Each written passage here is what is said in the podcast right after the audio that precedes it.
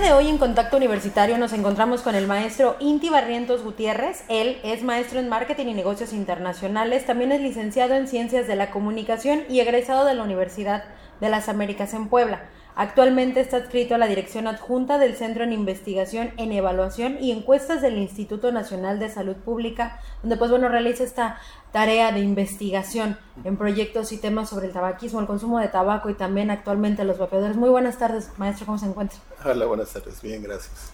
Pues bueno, el día de hoy nos encontramos con usted porque va a dar una plática justamente y me gustaría preguntarle en este sentido, ¿de qué hablamos cuando hablamos de los vapeadores, maestro? Bueno, creo que es un mundo muy amplio que tenemos que cubrir cuando hablamos de, vapeadores o de cigarro electrónico. Em, creo que gran parte del problema tiene que ver con el consumo adolescente, es decir, a pesar de que este tipo de productos se vende o se promociona como algo para adultos, como algo para un fumador viejo que quiere dejar de fumar, la realidad es que una buena parte de estos acaba en manos de adolescentes que están teniendo un primer consumo y que se están eh, enganchando en la adicción a la nicotina a partir de ese tipo de, productos. Entonces, creo que desde ahí tendremos que partir y bueno, de toda la construcción que tiene que ver con qué hacemos con esos productos, por qué surgen estos productos y cómo se han ido desarrollando para eso, para enganchar a más gente en la adicción a la nicotina. Justamente en este punto, hace algunos años, cuando empezó toda esta campaña más intensa de deja de fumar, surgen estos vapeadores personalmente le tengo que decir y reconozco, desconocía su existencia, justamente cómo surgen y también cómo nace esta creencia de que son menos eh, dañinos que un cigarro normal. Bueno, la historia o, el mito oficial del vapeador es que son inventados en China, en 2003, por Hon Lik, quien es un farmacéutico chino, que cuenta la leyenda, ve cómo su padre muere eh, de cáncer pulmonar por ser fumador, siendo él mismo un fumador, piensa que tiene que haber una forma más eh, sana, más segura de, consumir nicotina y entonces inventa ese tipo de productos. Eh, la verdad es que ya desde 1963 la industria tabacalera tenía en sus manos eh, un protocolo, un desarrollo de ese tipo de productos y en los 80 se habían desarrollado productos por el estilo. Porque a partir de los 80s, 90s hay una serie de movimientos, principalmente en Estados Unidos, donde comienzan a quitarle poder a las tabacaleras. Comienza a haber juicios, comienza a haber gente que se está dando cuenta que esto es muy dañino y la tabacalera comienza a perder eh, público. A partir de eso es que viene este cambio tecnológico, buscar el nuevo gran producto que la tabacalera va a ofrecer a sus consumidores. Eh, pero bueno, siguiendo la historia eh, oficial, digamos, o, el mito oficial, eh, Honlik crea ese producto en 2003, lo lanza en el mercado de China, llega a Europa, llega a Estados Unidos, de Estados Unidos baja a México, por supuesto, eh, y comienza a haber un gran desarrollo desde lo que llamábamos el Ciga Light, que es muy parecido a un cigarro combustible, chiquito, poco potente, hasta nuestra tercera, cuarta generación, que ya tenemos dispositivos muy grandes, con baterías muy grandes, tanques grandes, que producen una gran cantidad de aerosol, o eh, pots que son mucho más pequeños, pero que utilizan una nicotina que ha sido especialmente tratada para que se pueda absorber más fácilmente. Entonces, hay un gran desarrollo tecnológico desde 2003 para acá, eh, enfocado principalmente a que haya una absorción más adecuada de nicotina y, bueno, que la gente tenga más ingesta de nicotina y de esta forma se enganche más, por un lado, y por otro lado, tenga esta satisfacción que busca, como es en el caso del fumador, al consumir la nicotina. ¿Eran más accesibles en costos también o, no? De hecho, desde hace 3, 4 años se han vuelto más accesibles todavía porque han surgido los desechables. Eh, anteriormente eran dispositivos que tú tenías que comprar, algunos armar, otros no, pero, pero bueno, que eran eh, más bien grandes, pesados, eh, etc. Y que requerían estar cambiándole piezas, cosas por el estilo. Eh, actualmente los desechables son productos que son muy ligeros, muy fáciles de esconder, de una gran variedad de, eh, sabores y que tú lo compras, lo usas, cuando se acaba lo tiras y compras uno nuevo. Eh, mucho más práctico, mucho más sencillo y también con un daño ecológico mucho más grande. Ahora, en el caso del tabaco, comenzaron con esta, pues no sé si llamarle campaña o esta ley para eh, eh, regular su publicidad, los etiquetados, todo eso. ¿Por qué en los vapeadores no se ha llegado a esto si se está viendo que el consumo mayormente son los adolescentes? Bueno, eh, hay una diferencia importante. Primera, el tabaco combustible es un producto legal. Y es un producto legal principalmente porque en este país eh, el tabaco estaba antes de que México fuera México. Eh, el tabaco es de origen americano y en México se usaba en tiempos prehispánicos como parte de rituales. Entonces siempre hemos tenido el, tabaco. Em, por supuesto no en la forma que tenemos ahora. Lo cual implica por supuesto que el haber siempre ahí se, ha sido parte de nuestra sociedad, eh, se ha ido regulando poco a poco. De hecho desde 2005 2003-2005, que es el convenio marco, eh, México firma el convenio, lo ratifica y crea una ley general para el control del tabaco que tiene que ver con todas estas cosas de cómo ir eh, limitando el impacto del tabaco, eh, que es lo que se ha renovado hace un par de años con la nueva ley para el control del tabaco que ha arreglado ciertos problemas que tenía la ley, como en la parte de publicidad, no permitir ningún tipo de publicidad, que antes sí se podía, el no permitir que haya eh, cajetillas en los puntos de venta, porque eso es una forma de publicidad, que no se pueda consumir eh, tabaco donde se consumen alimentos, porque eso no implica que le causes un daño al mesero, a la mesera, cosas por el estilo. En el caso del cigarro electrónico, es un producto ilegal. En México es un producto ilegal. Y por eso... Eh, ¿por qué hay esta publicidad? ¿Por qué no se regula? No, no, es que está regulada, es toda ilegal. Y lo que haría falta en todo caso es que haya más trabajo por parte de las autoridades para estar tirando eh, esta publicidad eh, y, este tipo de productos mientras siga siendo ilegal.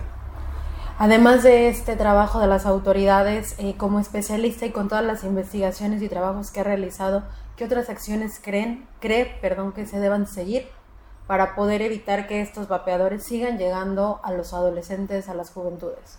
Bueno, creo que hay dos áreas de trabajo muy importantes. Por un lado, por supuesto, eh, el gobierno federal, eh, el gobierno estatal, el gobierno local tiene un área de acción muy importante que tiene que ver, bueno, con hacer cumplir la ley. Eh, si este es un producto prohibido, ver que no esté en la calle, que no esté llegando fácilmente, que no haya estas redes de distribución tan amplias. Y por otro lado está el trabajo de la sociedad, eh, que tiene que ver con padres, con madres, con maestros, con maestras, con todo el núcleo de personas que están alrededor de los adolescentes, que se informen, que sepan de qué se trata eh, este asunto eh, y que cuiden que los adolescentes no estén cayendo en, en ese tipo de consumos. Porque en realidad gran parte del problema es que nosotros no consumimos nicotina y no fumamos, no consumimos cigarro electrónico por gusto. En realidad siempre empezamos por otra cosa. Eh, por ser aceptado socialmente, por cumplir un rol, por tener una idea de cómo debe ser lo que yo haga para poder funcionar en, sociedad. Entonces, bueno, hay formas de estar trabajando la parte de salud mental, la parte de eh, los roles que están alrededor de la sociedad para proteger a los adolescentes contra este consumo. Y en la forma más rápida e inmediata es, bueno, saber que ese tipo, ese tipo de productos existe, que son dañinos, que son adictivos y que no tienen ningún lugar en las manos de adolescentes y eh, actuar en consecuencia. ¿Hay algún rango, de acuerdo a estos trabajos que usted ha realizado, hay algún rango específico de edad en el que se consume más? No sé, por ejemplo, alguna edad específica en la que inician los jóvenes a consumir estos vapeadores? Bueno, eh, desgraciadamente nosotros lo que hemos visto es que el, el, inicio en el consumo es un inicio bastante temprano. Tenemos gente que está experimentando con ese tipo de productos desde los 12, 13 años.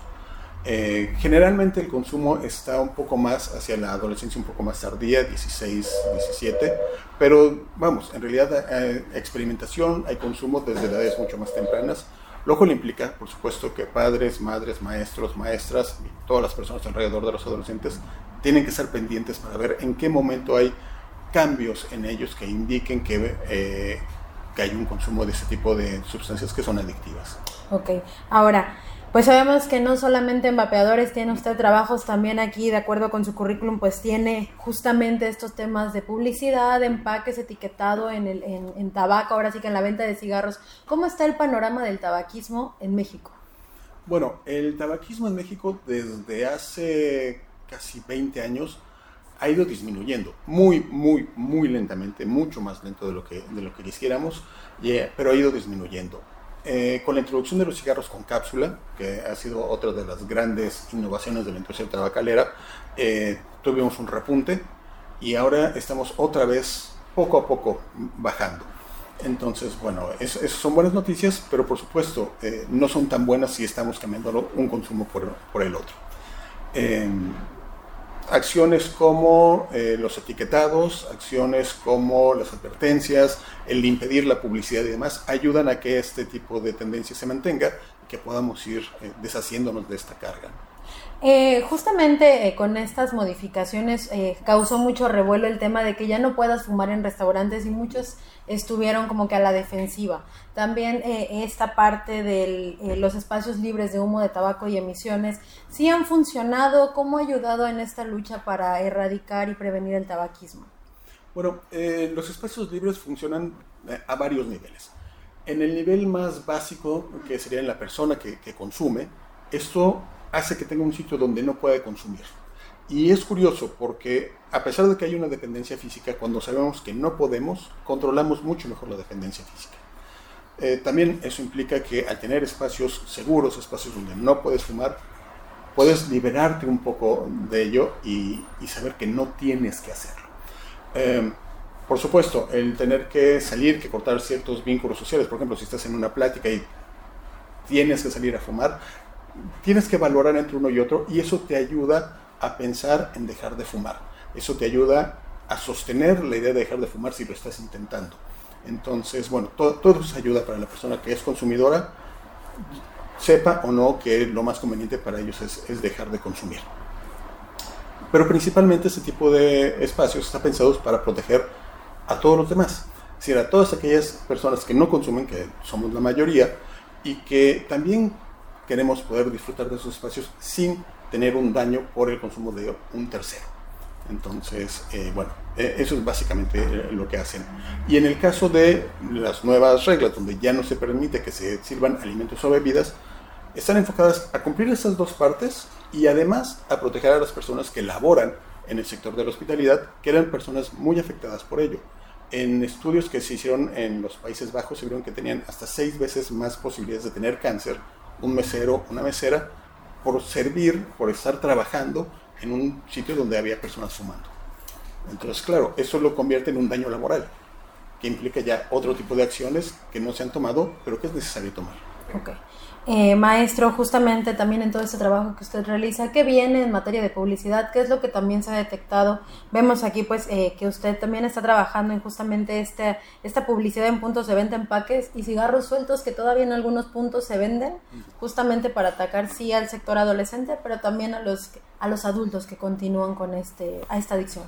Vamos, eh, el punto importante de todo esto no es y nunca ha sido atacar al consumidor no se trata de esto. Se trata de regular un producto que es dañino y hacer que sea más difícil que llegue hacia adolescentes y hacia personas no consumidoras. Aquella persona que quiere consumir va a consumir, evidentemente, pero dificultar un poco el asunto y proteger a los demás en el camino. Em, esta cuestión de puntos de venta, por ejemplo. Eh, ¿Cuál es la, el racional o la idea que está detrás del prohibir que haya eh, cajetillas en puntos de venta. Bueno, eh, el tabaco tiene una característica muy especial como producto y es que es un producto que genera gran lealtad. La persona se identifica con su marca y te identificas desde muy joven, empezamos a, fumar a los 15, 16 años y te vuelves una persona de esa marca. Es muy difícil que un fumador cambie su marca. Pensando esto, dices, bueno, si la publicidad es para los fumadores y los fumadores no cambian de marca, ¿Para qué sirve la publicidad? No sirve de mucho, excepto que sí, sirve para atraer nuevos consumidores. Que al final de cuentas la industria lo que quiere es tener siempre nuevos consumidores. Desgraciadamente eh, esos nuevos consumidores son adolescentes, que están definiendo si van a fumar o no, y que están definiendo si van a fumar, qué marca van a fumar. A ellos está enfocada la publicidad. Entonces, eh, lo que se busca es reducir ese daño evitar que estas personas caigan en una adicción con una cuestión que es muy sencilla, solamente no muestres las marcas.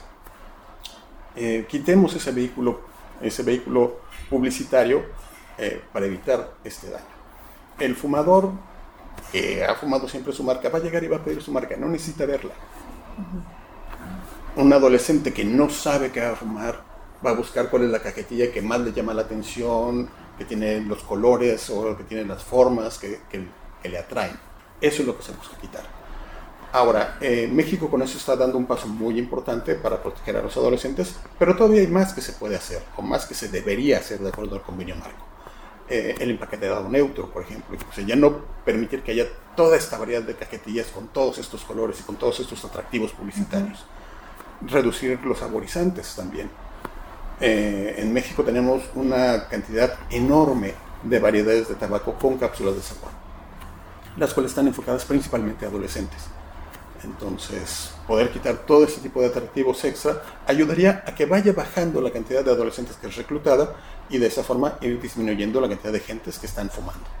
Ok, perfecto. Pues maestro, muy interesante todo lo que nos puede compartir el día de hoy, sobre todo pues por todo este estas investigaciones que usted ha realizado. No sé si hay algo más que considere igual relevante que nos quiera compartir. Bueno, creo que lo más importante que hay que saber respecto al tabaco es que es un producto que no te da nada bueno y que te genera un gran daño. Eh, el tabaco, que es el único producto que usado como el fabricante eh, lo manda, eh, acaba matando entre la mitad y una tercera parte de sus consumidores. Y los otros acaban teniendo afectación en su salud siempre, mayor o menor. Entonces, lo mejor que puedes hacer es dejar de fumar. Si fumas, lo mejor que puedes hacer es dejar de fumar. Si no fumas, no te acerques. No te hace falta, no te va a ser más atractivo, no te va a hacer más interesante, no te va a hacer, no te va a otorgar nada. Entonces, no lo hagas. Y lo mismo ocurre con el cigarro electrónico, los dispositivos de vapeo. No te otorgan nada, no te dan nada bueno y sí te pueden causar daño. Entonces, no, no necesitas hacerlo.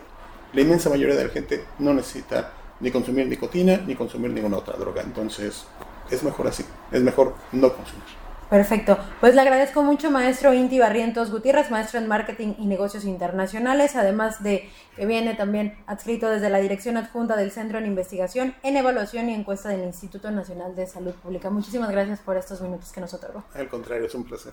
Que tenga buen día. Hasta luego. Buen día.